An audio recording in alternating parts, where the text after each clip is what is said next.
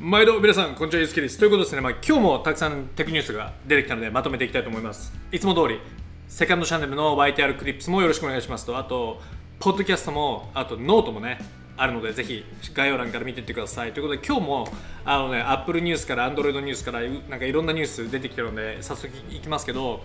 まずはですねアップルのニュースからいきましょうかね。で、えー、と今回面白いですよ。iPhone12 じゃなくて、そのさらに先のえっ、ー、とね、フォールダブルフォン、あの折りたたみ iPhone の話が出てきます。これ面白い。今回、あのアイスユニバースってよくこのチャンネルでも出てきますけど、あのすごい有名なあの Android 系のリーカーね、サムスンにすごい精通してる人なんですけど、このアイスユニバースが今回ね、言ってるのが、なんと Apple がサムスンから折りたたみスマホ用のディスプレイを大量にね、サンプルをね、えー、オーダーしましたということがリークされてますと。でこれが中国の,、まあそのウェブサイトのウェイボかな？かなんかで言われてるんだけども。えー、っとねそのラージナンバーオブ、まあ、すごい量のたあのディスプレイがサンプルでオーダーされたということみたいですね。なのでもしかしたらアップルがその何？まあ、社内でね、まあ、その折りたたみスマホを結構開発をちゃんとやっててあのもうもしかしたらもうちょっとで製品が近いのかもしれないですよね。多分相当なんか近くないとたくさんそんなあのなんつうのオーダーすることもないと思うのでちょっとだからこれは、ね、楽しみだなという感じがしますね。でまああのこの折りたたみ iPhone でいうとこのチャンネルでも何回も特許を出してますけどね紹介してますけどかなりたくさん特許が出ているので Apple からも。あの Apple からしてもあのずっとね取り組んでる内容なのでまあ向こう数年で来るんじゃないかなという気がしますね。っていう結構ロマンのある話でした。次またアップルの話。これはねすごいですよ。その今回は特許の話なんですけど新型のその何指紋センサーの話ですね。で今回出てきたのが特許でアップルが新しいパテントを取りました。特許を取りましたと。アンダーディスプレイですディスプレイの中にでも使えるタッチ ID でこれがすごいのがなんかねどこでもタッチできるんだって。もう画面上どこでもタッチしてよくてでそれによってだからもうなんかここだけタッチしてくださいっていう今のねそのなんかモデルとは全然違った使い方になると。で今でもなんか指紋なんつうの？あの指紋センサーついてるデバイス使ってる人は分かると思いますけどなんかそのすっごい守備範囲が狭いのでセンサーの。そこを触らないとね結構反応してくれなかったりするので結構使いづらいんですよね。だけどこれがどこでも触っていいんだったらいいよね。なのであのこういうものがね出てきたので今後のデバイスではもしかしたら使われるかもって感じ。次のちなみに iPad Air 4ではタッチ ID がまた戻り戻ってくるみたいなね。こと言われてるけどもそれがどういう形になるのかっていうのが結構噂になってるのでもしかしたらこういうね新しい技術が乗ってくるのかな。まあちょっとこの技術はないかもしれないけどあのまあ新しい技術もねあのどんどん iPad とかも来ると思うので楽しみ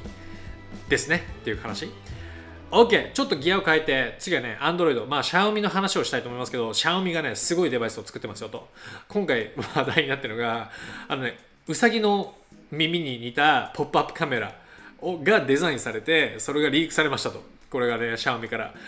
これがねなんかね下からブインってこう2つ出てくんだって。えって感じしない？なんかな何これって感じだけど。まあねなんかその今回のパテントまた特許で出てきたんだけどね。あのバニーイヤーズあのバニーウサギの耳みたいな感じのものですよと。だけど今の時点でこれがなんでこういう形なのかっていうのがまだね出てきてないんですよ。情報として。だからなんでなんだろうっていうのがちょっと不明だけど気になるよね。まあ見てみると、まあ、もちろんそのなんかまあ2つ出てくるからまあなんかインカメ2つあることはなんかちょっとしっくりこないので、まあ、片方インカメ片方なんかリアカメラみたいなそんな感じなのかな。ってなると、まあ、後ろもすっきりするから、まあ、パッと見てみるとさカメラもなさそうじゃん1個。これはカメラなのかな。まあなんかちょっとカメラがないのかなみたいな。リアカメラも閉まっちゃうみたいなそういう感じなのかな。まあなんかねちょっと楽しみですね。中国メーカーのちょっとね離れ技デザインがね来年届くかもしれないのでちょっと期待できるかもしれないですね。っていう、えー、そんな話で、えー、ございましたという感じかな。OK 次の話題いこう。今日はもうポンポンいくよ。えっ、とね PUBG ゲームですね。あのフォートナイトが禁止されてもう PUBG をね一人でワイワイやってまあなんかもうフォートナイトのユーザーを取り込むぞみたいな雰囲気でねもうガンガンイケイケ状態かと思いきや実はあのねインドであの禁止されたんですよ。PUBG が。インドってとてつもない人数のねプレイヤーがもちろんいるから PUBG からしたらすごい痛手だったんだけどなんでかというと PUBG ってテンセントがオーナーなんですよね。まあ要はだからインドからしたらいやテンセントの中国のねあの会社がその持ってるゲーム会社なんかダメだっつって禁止されたと。ちなみにトータルで200ぐらいのアプリがね全部中国系のアプリが禁止されてもうインドと中国もうバチバチなんですけどこれに対して PUBG がじゃあ分かったと。ね。あのじゃあこ今回頑張ってテンセントを切り離すかと。いうことでなんかいろいろ検討してるみたいですね。面白いよ。これ見てみると面白いのがね知ってました？このね PUBG ってそのね韓国のあのブルーホールっていう会社が持ってる。だから韓国系なんだけども実は韓国系のそのね資本に中国のテンセントが入ってきたと。2018年。でこれが10%のステーク要はその何株式をねゲットしたと。なのでしかもなんかね2番目に大きいシェアホルダーなんてかなりパワーが大きいわけよ。なのでねここの人たちをじゃあこう蹴り出そうと。要はその10%シェアを買い取ろうと。いうことをするんだろうけどね。本当にこれででもテンセントがあのイエスって言うかどうかがちょっと気になるよね。なのであの、まあ、この辺がちょっとねどういう感じでプレイヤーするのかっていうのがちょっと気になるかな。なのでまあ苦しんでるのはフォートナイトだけではなくてあの PUBG もねあの苦しんでますという感じですね。OK 次。ちょっとこれ気になる情報であの皆さんにちょっと紹介しとこうかなと思ったんですけど元アップルのエンジニアの、えー、人がネイティブの Gmail クライアントを Mac 用に作ったと。で、まだベータバージョンなんだけど、これがね、そろそろ出てくるんだって。これすごくない？のか、すごくないっていうか、なんかすごい使いやすそうだよね。なんか普通に、あのね、もう、なんつうの、ネイティブで Gmail っぽい感じで使えるみたいな感じなんだけど、あのなんで紹介したかっていうと個人的にあんまりこうなんか納得できるなんかね Mac 用のなんか Gmail 用のなんかねクライアントがまだ見つかってなくてなんかいろいろテストしてるんですけどなんかあんまハッピーじゃないんですよねなのでこれ見た時にあいいなと思ってたのでちょっと今日紹介しました。もしかしたら皆さんの中でもなんかいいなんかメールクライアントないなと思ってる人もいるかなと思ったので。だけど、まあ、もし皆さんの中であこのメールはクライアントいいですよとかあのねなんかもうそういうのがあったらぜひちょっとお願いします。なんかあの過去2年ぐらい探してるんですけどなんかあんまりいいのがなくてちょっと困ってたので。まあ気になる方はぜひチェックしてみてください。これがねあの名前がちなみにミメミメストリームっていう名前みたいですね。で今はベータバージョンだけどでフリーで使えるけどあのパブリックになったらお金を払わないといけませんよという感じ。でごわす。OK ということで次。ちょっとまああのまた えー、エピックの話をさらっといこうかなと思いますけど。アップデートです。エピックは、えーとね、今回社長がねまたギャギャゴダゴダ言ってると。でなんでかっていうとあのアップルがね今回そのなんだろうな、まあ、今回こうやってねエピックがあのそのアップルのその契約をね、まあ、無視して支払いをバイパスしようとしたと。でそういうことによってこういったなんかロースーツにもなってるし訴訟にもなってるしいろんなダメージを負ったから、まあ、それに対しての反撃を起こすみたいなそんな形になってるわけね。でえー、っとでまたいろいろツイートしてるわけですよこの社長が。でねなんか面白いのがなんかねアップルが言ってるのはね今回の事件はただ単になんだろうな。ちょっと待ってね。どこだっけ？そう。アップルがねこれは多分もう基本的なそのなんだろうな。お金の agreement agreement ってそのなんか協定のなんかそのに賛成がいかなかったそれが問題なんだみたいな。すごいしベーシックな問題なんだみたいなことを言ってると。でえー、っとねあちょっと待って。そう。でだけどそれに対してまたなんかそのティム・スウィーニーが言ってるのがもうなんかそんななんかもうなんかアップルは完全にねその tech industry のなんかそのなんだろうなもう基本を分かってないみたいなことをなんかもう言い放ってると。ほんであとまあそれでね今後またなんかバトりますよみたいな話ですね。だけどもうなんかこのティム・スウィーニーのねこのツイートを見てるとすごい曖昧なことしか言ってないわけよ。なんか founding principle みたいななんかなんか基礎の方針がとかさ何のことやねんみたいな感じするじゃん。だからなんかその何？まあ周りもね何言ってんだろうこの人みたいな雰囲気になってるわけですよ。なのでこの何はともあれもう北カリフォルニアの裁判官がもうティム・スイッニーはもう自分で自分の首を絞めてるだけの話だっていうことで言ってるからもうひっくり返りはしないと思うんだけどそれに対して諦めずにティム・スイニーがこうやって言ってるのがちょっと面白いなと思ったのでちょっと紹介しましたという感じですねはいまあ興味があればあのツイートちょっとフォローしてもいいんじゃないですか OK ということで次ちょっと気になるかなと思ったので皆さん紹介しておきますけど実はね Bluetooth に新しいセキュリティの問題が発見されましたということですね。だけど、まあ、iOS のデバイスに関しては、まあ、リスクはあるけども、まあ、限定されているということみたいですね。で、今回やってるのが、この SIG、あの Bluetooth スペシャルインタレストグループっていうところが、なんかね、発見したと。実は Bluetooth 危ないぞと。で、なんか、あのまあ、要はね、そのハッカーが、その、なんですか、Bluetooth 一回つなげてるものって記憶してるから一瞬でつながるじゃないですか。わざわざなんか許可しなくてもいいじゃん。でハッカーがねそれをなんか真似してなんかもうすでにコネクトしたデバイスだと思わせてで Bluetooth をつなげてデータをなんか吸い取るとかそういうことがあの、ね、できるってことが分かったということみたいですね。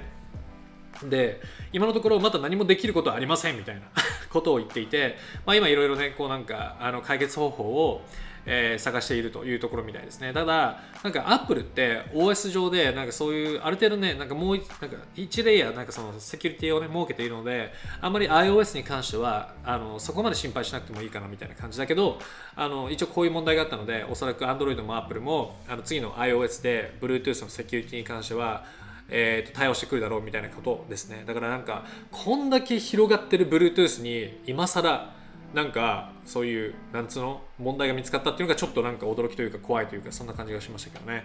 なのでまああのまあとはいえね別になんか何ができるかってわけでもないのでまあ使い続けるしかないんですけどっていうねそういう話ですけどね今は。っていう気をつけようがないみたいな話。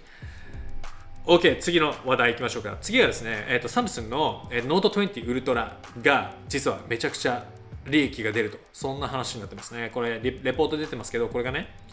えっ、ー、とね、カウンターポイントリサーチが今回出してるんですけど、ノート20ウルトラ、これが実はね、原価が549ドル、5万4900円ぐらい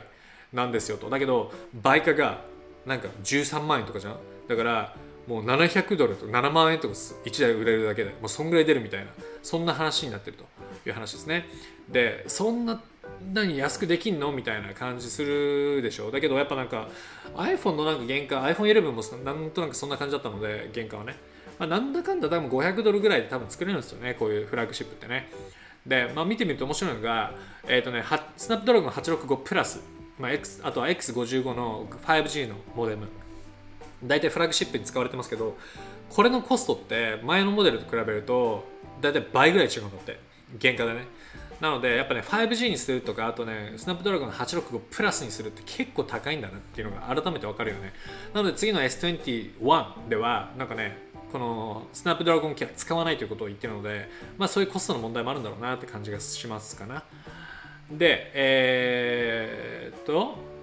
まあまあまあまあそんな感じかな。ちなみに面白いのが millimeter wave ミリ波とサブ6ギガヘルツでいうと大体でもね結構値段違うのかなと思いきや10%しか変わんないんだって。だからなんかだそんな変わんないんだったらなんか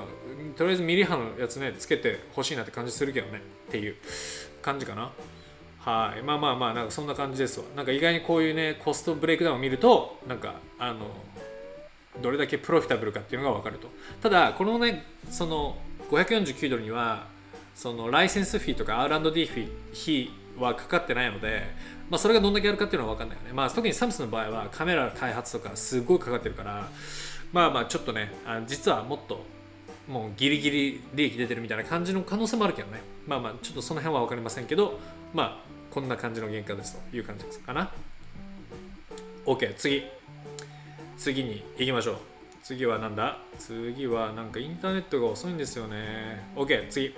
次はねちょっと話を変えてウォルマートがドローンでデリバリーを始めましたという話ですね。アメリカで。でこれついこの間紹介しましたけどアマゾンもアメリカで今後始めるんですよ。でなのでウォルマートもアマゾンもこのドローンでねどれだけこうなんかお客さんの心をつかめるかみたいな感じで、まあ、バトってる感じかな。ちなみに今回はノースカロライナで始めますということですね。でもうねすでに始まったんだって。でこんな感じでなんか飛んでてなんかね糸で吊るされてこれがね下がってきて届けてくれるみたいな感じみたいですね。はい。で、なんかね、これちなみにこんな感じビデオがあるんですけど、なんかこうやってね、飛んで飛ぶんだって。まあ飛ぶんだけどさ、結構でかいよね。でなんか糸が出てきて置いてくれるみたいな感じでこれさなんか下に降りないんだねっていうのがちょっと気になったけどねなんか降りなくて糸吊るすんだみたいなまあなんか降りるとなんか誰かに盗まれちゃうからかなとか。でもなんか糸吊るしたところでなんか引っ張られたら落ちちゃうしなみたいな。とかなんでなんだろうっていうのがちょっと気になったかな。でもこれ見てみるともらう分かるけどでかいよね。こんなんおこんなんさまあ、頭に落ちてきたらそれは死ぬだろうしでも家とかに落ちても穴開くだろうし車の上とかに落ちてもへこむだろうしちょっと怖いよねっていうのがあるのでなんかうーこうしかもうるさいしね。なんかこれが何百万台とかもバーッと飛んでたらなんかうるなんかちょっと嫌だなって感じがするけどね。っていう感じがしましたけどね。まあにまあなんか大都市ではないかなっていう感じがしますけどね。次、まあ、Amazon の話がちょっと出ましたけど、ちょっと Amazon の面白い話で気になったところで紹介すると、えっ、ー、とね、そのアメリカの NSA、ナショナルセキュリティエージェンシーかな、あの国防こ、まあ、なんていうか、日本語でなんていうか分かんないけど、まあ、そこのチーフだった、元チーフだった人のあのキース・アレクサンダーって人が Amazon に入ったと。で、これが話題を呼んでるんですけど、これね、このキースって人がさ、すごいまた、すごいなんか、なんていうのかな、あのね話題になる人であのエドワード・スノーデンって皆さんご存知ですかねあの元元 NSA の従業員っていうかコントラクター契約社員だった人がなんかね NSA が実はねアメリカ人をグローバルで監視するシステムを作ってるってことを気づいてそれをね公開にしたわけですよ。でそれによってあのなんかそのグローバル監視システムがっていうのがあるっていうことが分かったと。だけどこのグローバル監視システムってアメリカの憲法上違反なんですよ。ね、なので本当はやっちゃいけないの。だけど国の、ね、傘下である NSA がそんなことを作ってたと。何をやってたかというとアメリカのテレコム会社の情報を全部もらってもうなんか誰がどこで会話をしてるかとかパクるとかそれこそなんかなんか誰がどこでお金使ってる払ってる移動してるとかっていう情報も全部集めてグローバルで監視できるようにすると。でこれっていうのはそのなんつうの9-11でそのテロがあった後に、えー、始まった動きでみたいな感じですね。でその時のだからそういうなんつうのアメリカで言っても本当はね合法じゃないはずなんですよこれって。合法でもないプログラムのもうトップに立ってた NSA のチーフのこのキースその人がキースあのアレクサンダーって人でだから周りから結構バッシングされてるんですよね。でえー、っとねまあそのエドワード・スノーデンに何が起きたかというともう今なんかアメリカでねアメリカ政府が機密情報を流したこいつは犯罪者だっつって捕まえようとしたんだけどそれが問題で今ロシアに逃げ込んで、えー、ともうアメリカに帰れないようになってると。でパスポートも禁止されてもうなんかアメリカに帰ろうとも帰れない感じになってアメリカあのロシアになんかもうねスタックしちゃってるとどまってる感じですね。でこの要はキースって人がじゃあそれに関してどういうことを言ってたかというとあのエドワード・スノーデンは犯罪者だと言ってるんですよね。こんななんか機密情報を出してみたいな。だけどそもそもこいつらがやってること自体がもうその憲法上違反なわけですよ。犯罪なわけですだからお前何言ってんだって感じもするわけだけどあのだけどこういうねその問題児がアマゾンにボードディレクターとして入ったと、まあ、役員として入ったと。いう感じですねなのであのアマゾンがうまいことねこのねなんかもうなんつうのアメリカ政府のパワフルな人どんどん取り込んでもう政府との距離感をどんどん近づけてるっていうのがなんか分かる感じ。まあ、Amazon もね、表向きにはなんかいろんなクラウドのシステムとか作ってるので、まあ、彼に担当してもらうセキュリティとかとかって言ってるんだけど、もっと言うと、それこそ政府とのつながりがこれで強くなるので欲しい情報をもらったりあげたりとかいろいろできると思うので何が行われてるかは分かんないけどちょっと怪しいなって感じがしますね。っていう。ちなみにあのジェフ・ベゾスってあのワシントン DC にね家買ってるんですよ。ですごいなんかねなんかあのね誰だっけな。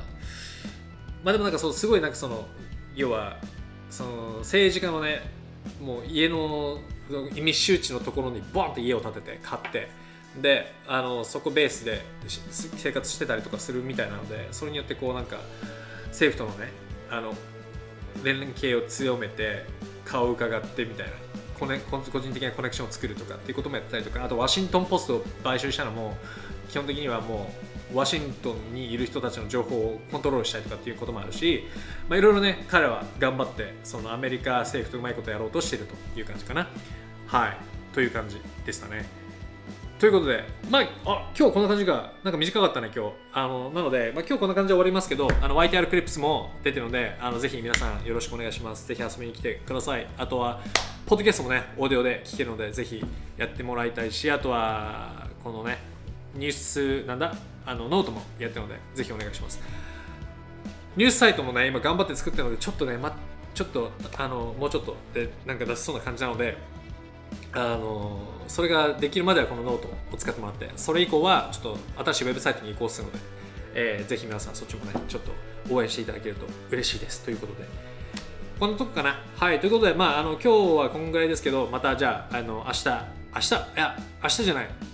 また次は月曜日にまた動画を出すのでぜひよろしくお願いします。ということでまた次の動画でお会いしましょう。